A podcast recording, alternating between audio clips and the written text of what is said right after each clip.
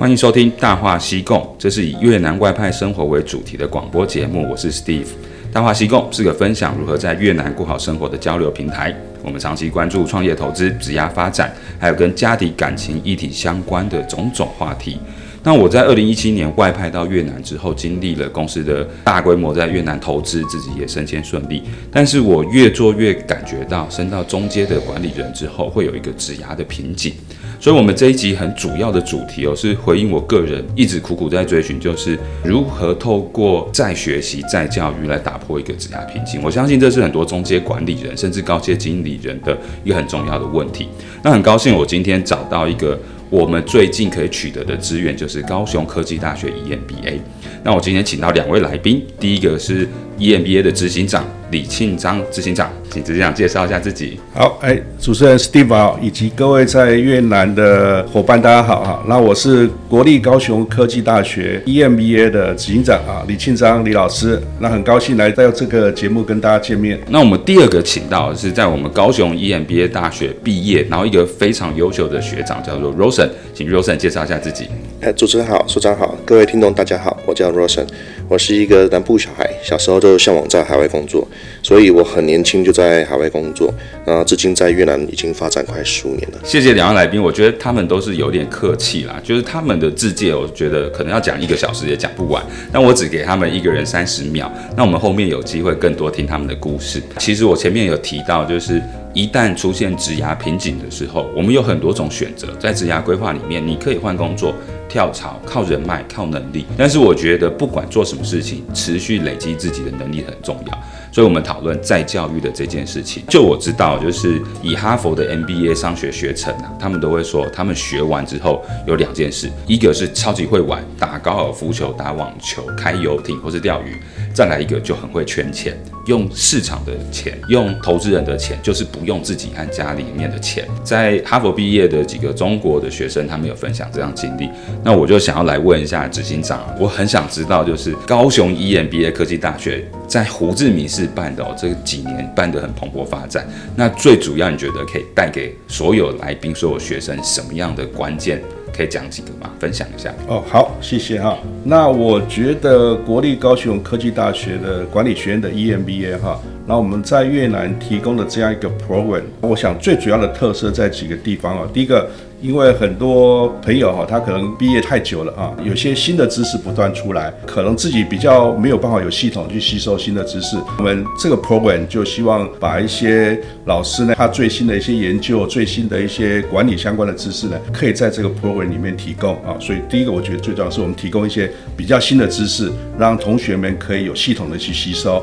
那第二个，我觉得在 EMB 的经营上面呢，很重要就是说，我们把一群跟你这个程度一样啊，都有一定的工作的头衔，然后也有一定的程度了，然后我们把他们汇集在一起。那我想这样一个同侪学习是非常有帮助的。你可以看看跟你同样的人，或者是比你更职位更高的人，他们大概怎么样去达成他的工作，以及他的一些做事情的方法哈。那第三个我觉得很重要是说，那透过我们这个 program 呢，可以拓展大家的一些。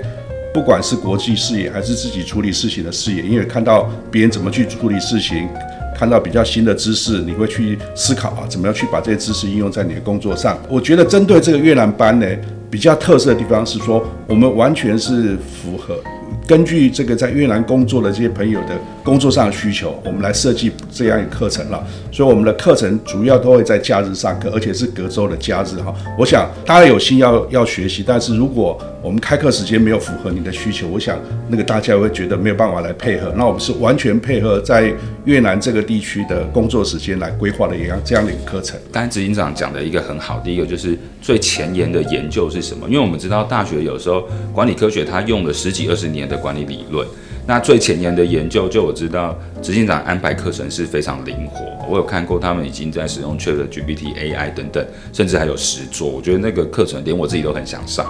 那我们可以把我们的镜头，不是我们的话筒啊，转到我们的学长。我原本看学长的那个名片，我觉得他应该跟我一样是年轻人嘛，就没想到是一个很成熟稳健，看起来就是企业主的一个大学长。那我们请罗森。回到源头，我们来讲一下说，罗森你是第一届的毕业生，当初为什么会有这个动机，还有这个想法要参加这个 EMBA 的课程？诶，首先我先感谢执行长在二零一九年的时候选择胡志明，然后开办高雄科技大学，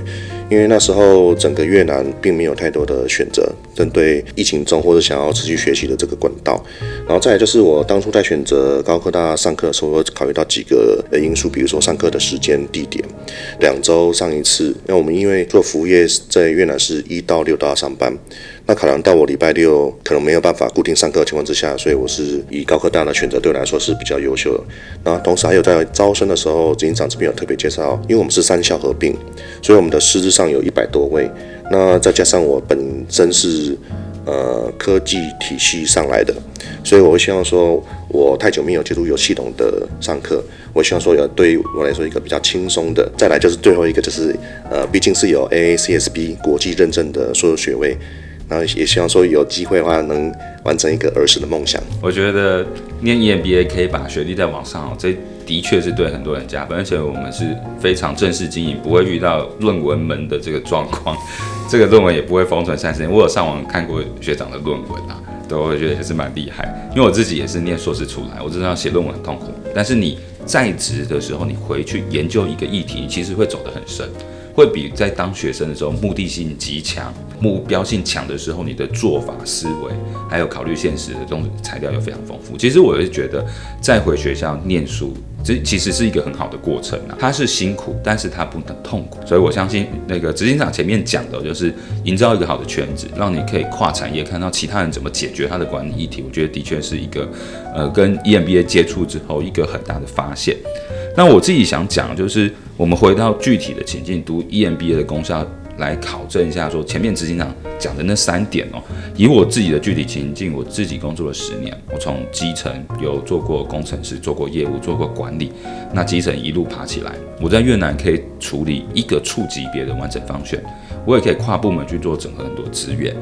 那我也培养出新的团队，也走在新的领域，永续 ESG 这一块。可是我在目前，我也觉得我的职业发展是瓶颈，它不像以前一样是一个指数型成长。是不是身为一个公司内部行政职，我接触不到客户的，也接触不到很多竞争对手的状况下，我又想要找一条路，让我可以很快速在网上。我想知道说哈，EMBA 这部分，我们有可不可以讨论出来很具体，协助我突破职涯瓶颈这一块？给我一点意见这样子。哦，好，谢谢哈。觉得我可以举几个我们 EMBA 啊，因为我们在大概是在二零一五在台湾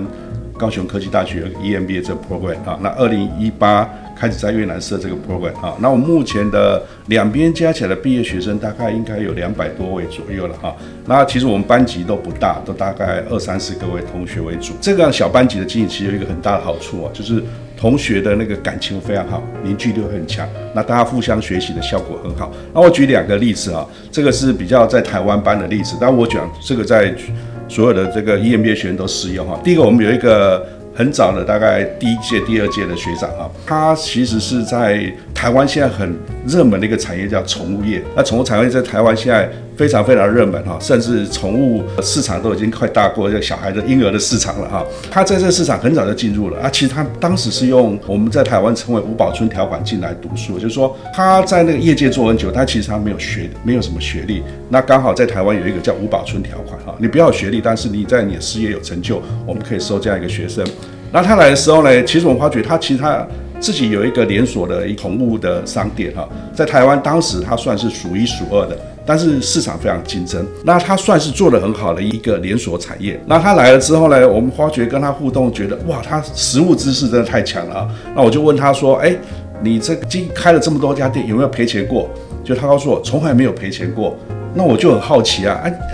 那你到底怎么做市场调查的？哦，所以他告诉我他怎么去做食物的市场调查，比如说他会在那个点的附近呢，去观察个两三天，会问附近的槟榔摊那附近的人大概人流怎么样啊？他甚至会去调那个那附近的那个宠物，因为台湾宠物是需要拿到那些认证的哈，要要证要打那个证明的。哎，他把那资料收集之后，他就决定在哪个地方开店。那所以他其实很有食物经验，但他缺的是什么？他缺的是整套的理论知识，所以他上了我们行销学之后，他突然豁然开朗，就告诉我说：“哦，原来行销还有这么多招，他只用了一招。”那我想这个对他就有很大的帮助。以前他不是系统的学习，他是靠他自己的累积的经验。透过这个学习之后，哎，他觉得非常有兴趣，所以他其实后来他请他特助是一起跟他一起来上课，而我们同时是两个招收进来。他听到老师一个新的观念之后，马上交办特助回去公司就是执行。大概这样过了一年之后，发觉他公司越做越好，很多一些银行来找他，是不是要帮他做上柜？他也在考量说，我到底要不要上柜？他对他很大的困扰，因为我们是那时候是刚好很早的开了班子，同学跟老师的感情都非常好。我们甚至找了很多创投人来跟他谈。那慢慢他了解哦，原来上市上柜是这么一回事。经过我们找一些人跟他聊之后呢，我们老师也给他意见之后。他决定要去做上柜这条路，哦，那很辛苦，等于公司财务全部要重整，那都要这个非常的制度化。当他把这全部做完之后，一个机会来了，国内在台湾有一家很大的企业集团，他们也看到这个市场。发觉只有这家公司做得好，就跟他们谈是不是要跟他们合并。因为有他经过前面那一段的努力，听说他卖到很好的价格哈，但是价格我是不知道了啊，非常好的价格。那他也被聘到这个集团当整个那个事业部的一个经理。但是他因为这几年的一些经验，再加上个人的经验加这些学习，现在已经是整个集团所有宠物事业群的总经理哈。那整个宠物事业在台湾，它变成是台湾现在最大的一个宠物连锁。现在至少应该有一百家以上的连锁哈，是一个非常大的一个宠物系统，这是非常成功的案例。我觉得他山之石可以攻玉啊，所以执行长讲说，有系统的学习，你可以在原本的工作打出一条新的思路，因为很多靠经验来解决问题的算是野路子。是，所以我觉得这个学长的经验很好，就是。经过努力，有系统学习，原本的事业打开，再加上 EMBA 引入资源嘛，把投资人、把银行介绍进来，那他成功的变现，而且他在这块他热爱事业又继续有延续，我觉得这是一个很好的例子。我觉得只想有打中我们，给这张你一百一十分，谢谢谢谢。对，那我们来问实际哦，就在我们前面的 Rosen，就是其实我看得出来你在越南经验非常丰富，而且我们刚才交流一下，大家也都是做过物流领域的。那学长你要不要来分享一下说？你 study 毕业前后啊，或是你自己再回看你自己的职业发展，还有你完成了你一个得到硕士学位的这个心愿，有没有更多更细的地方可以跟大家分享？那我对我自己而言的话，我就觉得说，在毕业前的时候，我的指导教授蔡坤木研究或是撰写论文的时候，我们这边是有运用到一些理论的基础思维框架，配合实务。那这是以往作为一个业务人员或是一个十几年没有继续在有系统求学的我，那是一个蛮有系统，而且是一个开眼界的一个过程，我是觉得很棒。那尤其是在蔡教授的这一整年，扎扎实实的，每两周就一直开会，然后还有带我们的其他的同班的同学协作。那我觉得说这这这个过程，哎，我是觉得受益良多。尤其是在疫情中，因为我们是在二零一九年第一届，那疫情中其实大家知道物流的呃次数啊，或是进出口量都有降低，但是我们。因为因缘机会在景气上有逆风成长，然后一直延续到后疫情时代。那现在今年的景气又好像是令人捉摸不定。那其实我们也是在利用之前所学的，然后开创这个新的方向、新的路。那个框架这件事，我是蛮有感觉，因为大部分我们来解决问题，就只看到整个大象的某一部分。每个人看到像的鼻子或者象的腿，有人看到说我要拓展业务，有人看到要改组织，有人看到要改商业思维。所以，希望你可以刚才再讲一下，说你用什么框架，真的具体来看到说你现在工作的状况。我自己在用的框架，比如说有一般来说我们常说的 SWOT，嗯，然后是 STP 定位，嗯，然后甚至有 VRIO 这个资源稀缺性的基础之下，那当然还有一个大家可能这几年比较耳熟能详的商业化部。那我是用这几个框。框架来找出自己摸出一个本身自己在公司的内部的定位，嗯，然后说市场对外开发客人的目标客群的定位。因为我知道连越南的新大学生毕业都用 SWOT 分析，问题是 SWOT 分析它后面再继续走，它其实有两到三个层次，必须把它做配对。所以我觉得一般人都耳熟能详 SWOT 分析，相信在这个商学院是可以走得很深呐、啊。那我还是想继续问，我好奇心很旺盛，就是这个框架具体帮你。让你在物流还有越南事业做了什么样不同的定位，前后的差异？好，以在疫情中我们设定的目标客群，从过往的传统产业呃鞋厂成衣厂，嗯、那么慢慢的目标客群锁定在贸易商、贸易商，甚至是食品业者，因为疫情当中，那基本上是胡志明是 lockdown。国际物流跟国内的快递物流是基本上是减少的，可食品、冷冻食品，然后或者是说一些吃的干货，这边是成长的。然后第一个是目标客群，啊第二个是因为整个 lockdown 嘛，所以快递另外一类另类的。快递物流这是上升的啊，我可以理解，因为我自己以前做物流业，我知道有些公司它原本做原本的产业做得好，它就一直做这个，它也不会再往新的布局去走。那假设你有很框架分析，就是你一定会想到未来会有威胁，你现在有的优势怎么整合，所以你才会拓出快递，还有往现在新兴的贸易去做。因为我的确看到贸易公司是有变多，而且从中国来的也变多。对，我相信你们的集团在学长的考量之下，应该会布局的更更深远呐。那我现在还要再往下再走一个，就是再教育这件事情，也不是只有 EMBA。那我自己的个人学习是这五年来大概是八百多个小时线上学习，但我自己的学习路子是我都用听的，然后用上课，然后我看到比较好的理论，我会在我白板上写下来，跟我们相应的现场的状况怎么做的调整。所以我自己觉得线上学习啦，公司内部的安排，甚至想要组读书会跟一些志同道合的人一起念书，但有时候我觉得我没有教练，没有伙伴，然后没有战友可以一起跟我讨论这件事情，所以我一直很想了解说 EMBA 里面大家怎么做这个互动，让你的问题变成大家都有的问题，大家一起替你想办法，或大家一起学习进步。我其实大学都没来念，我大学只有上体育课，然后我是毕业以后开始真的遇到很多困难。很多挑战，我才开始念书，所以我想知道很多人一起念书的感觉是怎么样。我先问自己长，怎么你说大家都感情很好，我们怎么让大家感情很好，然后又大家一起念书？哦，好，谢谢哈。想这个，我就顺便把我第二个例子跟这个做一个结合。所以刚刚在谈到说自己上线上课程了啊，我也跟 Steve 叫做诚实的讲哈，如果自己听线上课程，我会觉得太 boring 太无聊了哈。所以我非常佩服 Steve 自己可以上线上课程，可以去听。那所以我们整个 program 的设计会这样，就是说我们希望老师来上课，因为其实是我自己读那么久的书，读书的那些知识到底怎么用啊？其实。书很多啊，其实这张 paper 我们要开一篇 paper，搞不好看好几个小时。但其实他可能抓到一个两个重要点。如果会上的老师，我把这两个点在重要的时候带进去给学生，他就抓到那个 point。所以其实我我们这个课程设计，我们希望老师来是节省同学的学习时间。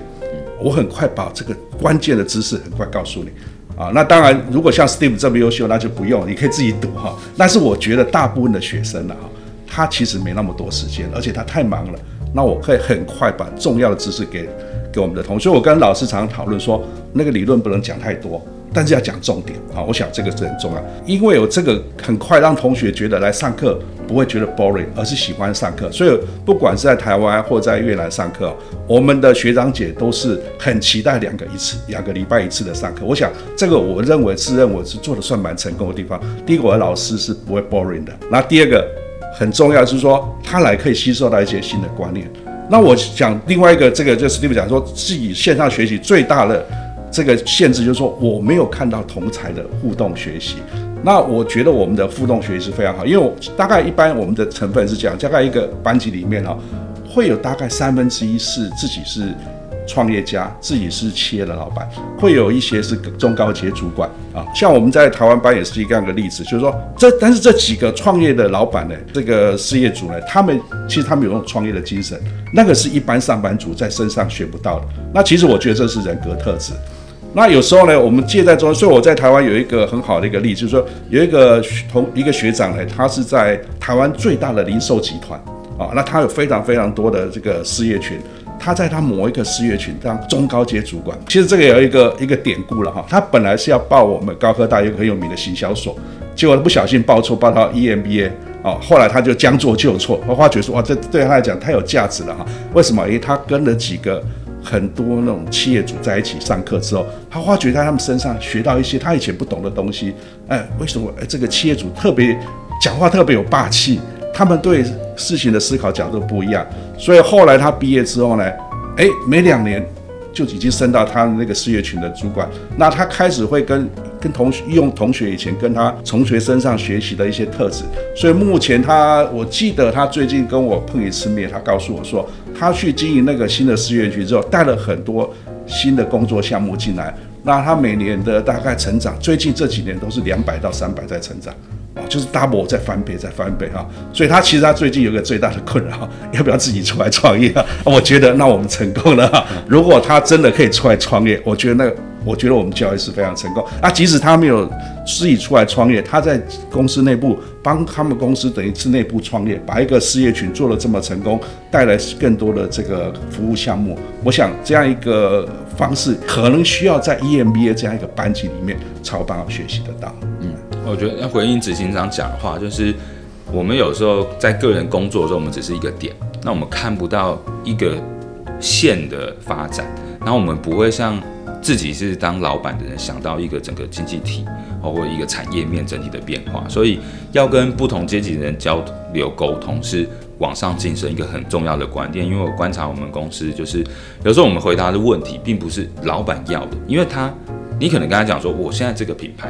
经营得不错，我会有业务，但他会跟你说，整个这一个运动户外品牌，他说不定未来都不是趋势。你一直跟我讲说这个客户经营得好是。有什么关系吗？这个就是你在讲一个面，他在讲一个经济体发展的差异。所以如果可以跟很多不同阶级，尤其是自己来做生意，面对大风大浪的人来接触，我觉得对高管他的思维是有很大的可以打开。我觉得刚才那个执行长讲的这段非常好。那我们再来问一下，那徐长姐，罗神你这块啊，有没有什么分享？就是说，诶，在混这个圈子哦。其实对你带来很大的注意，我们不要把它想的就只是吃喝玩乐。我相信你一定有从里面得到很多不同的价值。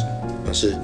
那首先就是在疫情当中啊，用线上。单独的，不管是学习也好，或是互动啊，的确跟线下实体是有些差距的。所以我们在线下的时候，执行长这边都会结合，比如说呃越南国内或是海外的企业参访，这是一个非常好的互动机会啊。又或是说呃安排一些实体其他课程，比如说呃某某的会计事务所的讲座，越南当地企业参访，然后跟其他的学长姐不同产业，然后比如说我们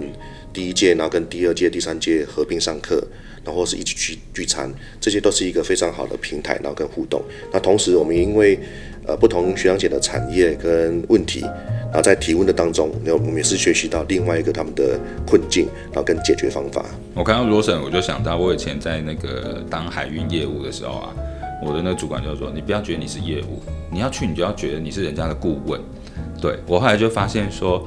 在做业务做 BD，它其实有个思路就是。你很懂这个产业的进出口的时候，你如果去又去接触它的上下游，你把它的供应链摸清楚，你再去跟它的进出口人在谈的时候啊，他会觉得说你懂我，你知道我遇到什么困难。当然，我觉得学长他刚才讲的就是去很多不同企业参访，或者是有参加事务所的讲座，让你累积很丰富的知识量。你再回去对应原本的那个传务，你会觉他会觉得说，哎，你不是一般就只是来送礼然后报价钱的。我觉得这个对学长的工作一定是有差异很多。对到你的人一定会觉得说，把事情交给你一定是超级放心。谢谢。好啊，那我们再往后看呢，我觉得其实既然我们已经都讲完，就是。混圈子学习，然后用人脉提升视野，带来种种好处。我们还是要比一下，就是大家的 CP 值怎么样？到底我们在学境外专班的时候，越南也不是只有一个 EMBA。我们来想一下，就是以胡志明市为中心为主的这个地点、课程安排等等啊。呃，执行长，你有没有什么可以让我们做参考？说我们不选其他的 EMBA，我们就是选你这边。为什么我们要选这边的 EMBA？是是，谢谢 Steve 啊。这个其实我我我我我我我比较客气的，我不会这么讲，因为每一个 EMBA 都有它的特色。是，我想我我这边能讲，就是我们高科大。这个 EMBA 的特色，我想高科大呢，大概有几个很重要的特色。第一个，因为我们是整个高雄三个国立的科技大学合并的学校，所以我我想我们合并起来之后，哦，那个学生人数现在大概两万八千多，因为台湾第二大的大学，学生人数多，当然就有优势嘛，哈。那很重要的另外一个优势，是因为把三个学校合并之后，我们的校友现在很多，毕业校友大概超过二十五万，这个至少国立科大毕业的同学，然后在外面其实很多混很多上市贵公司都是我们的学长姐的老板。都是我们学长姐，那很多在各行各业都做得很好，所以很容易用高科大这个头衔，你就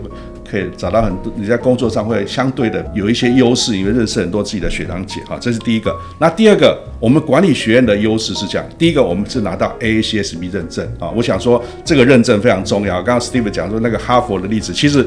这个 ACSB 就是哈佛那些常春藤名校，他们弄出来一个联盟。那我们拿到这个认证之后，大概是我们可以数算是全世界顶尖百分之五的商学院、商管学院啊。所以就是说，拿到我们这个学位之后呢，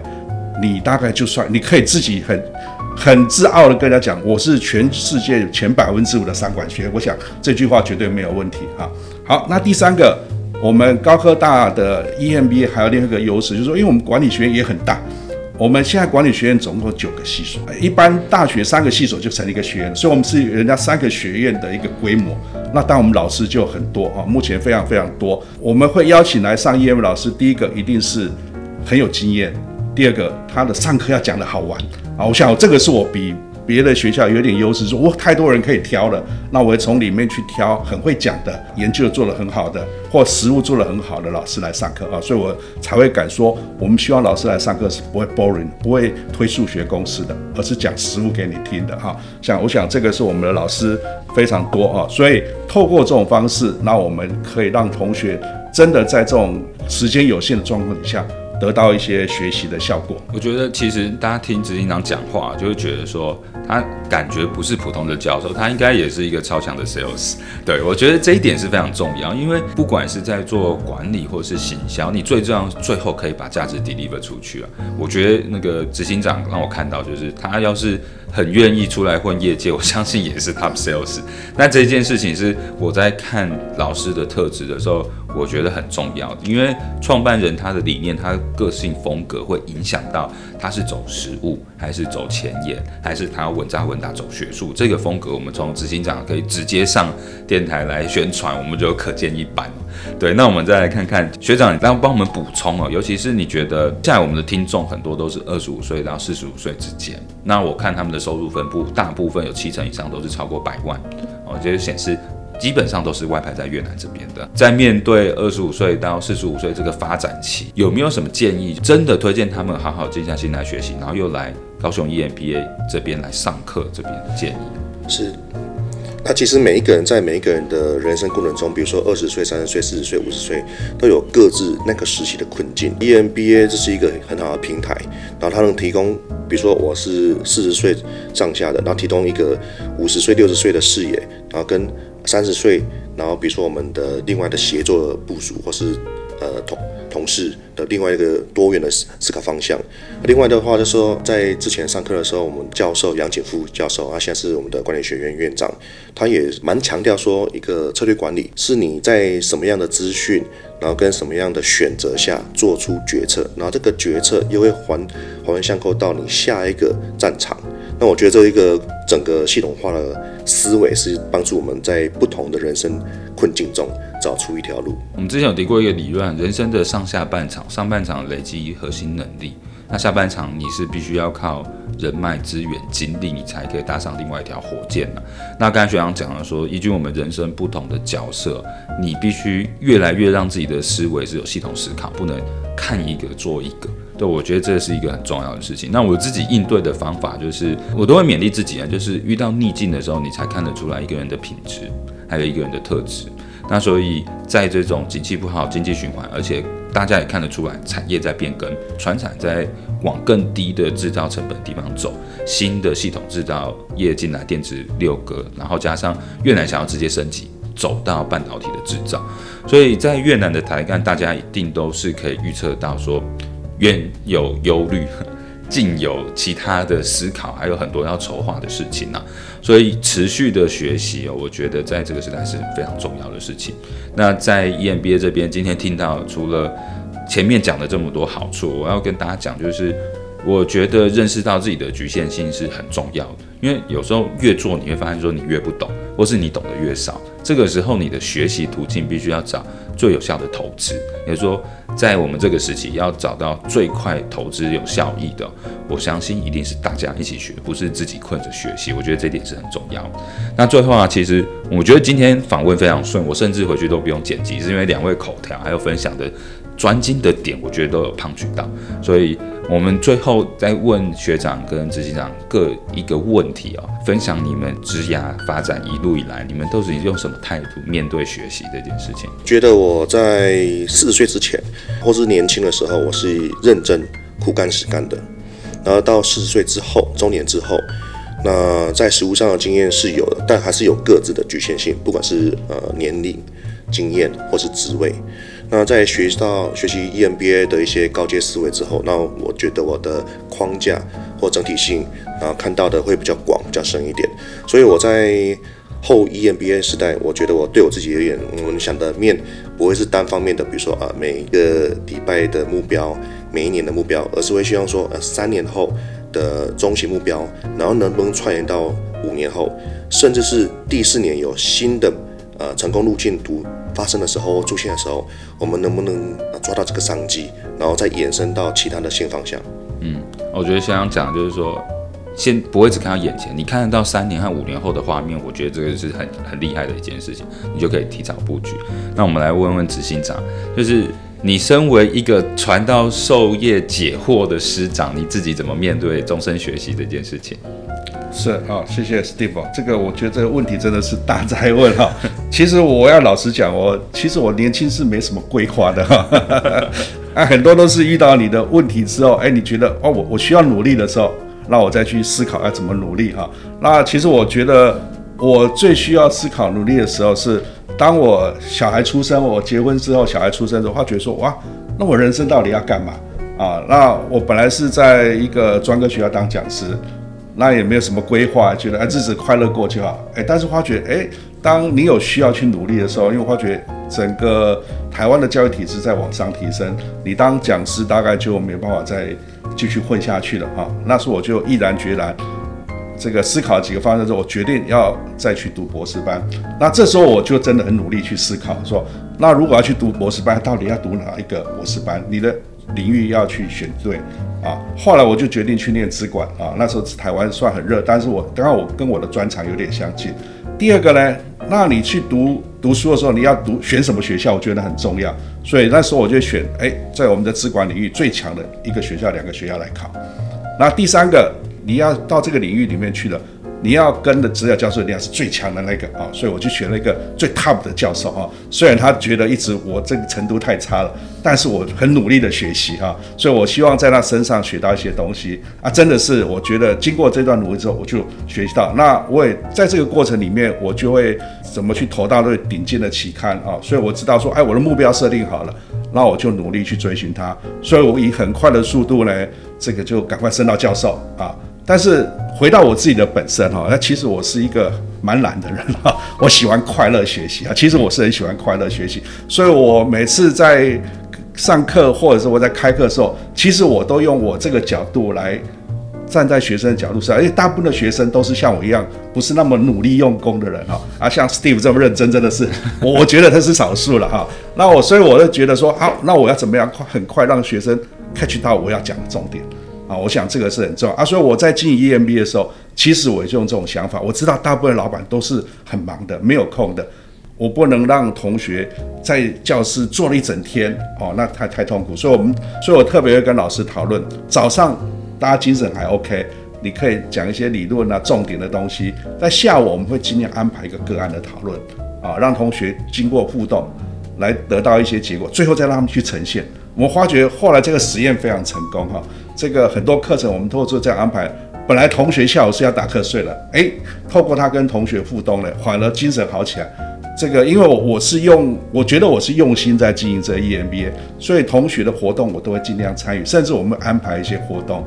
那在台湾的经营，我们慢慢就会帮同学把有兴趣的社团弄起来，所以同学毕业之后其实都没有散掉。班上除了班上原来在定期聚餐之外，我们会把一些社团把它带起来。所以在台湾，我们现在有这个高尔夫球，有羽球，有登山健行，有这个品酒啊，还有垒球。我们这个很多很多的社团就慢慢起来，而且都 run 得非常好。那在越南这边，其实我们高尔夫球队也成立了啊，所以我们现在每次的每个月的这个月底那一次上课，就是我们顺便的是我们高尔夫球队的这个立立赛的时间。啊，那所以我每次都会来跟同学打球，啊，每次跟不同的同学一起打球，甚至他们带他们的来宾来打球。那其实我觉得我很多的学生都是在高尔夫球场上面找来的，因为大家打起来之后，大家非常熟悉，然后也互相了解。那他觉得哎，可以认同我们这个理念，就来读书。所以其实刚刚 Steve 说我很会行销，其实我从来都没有。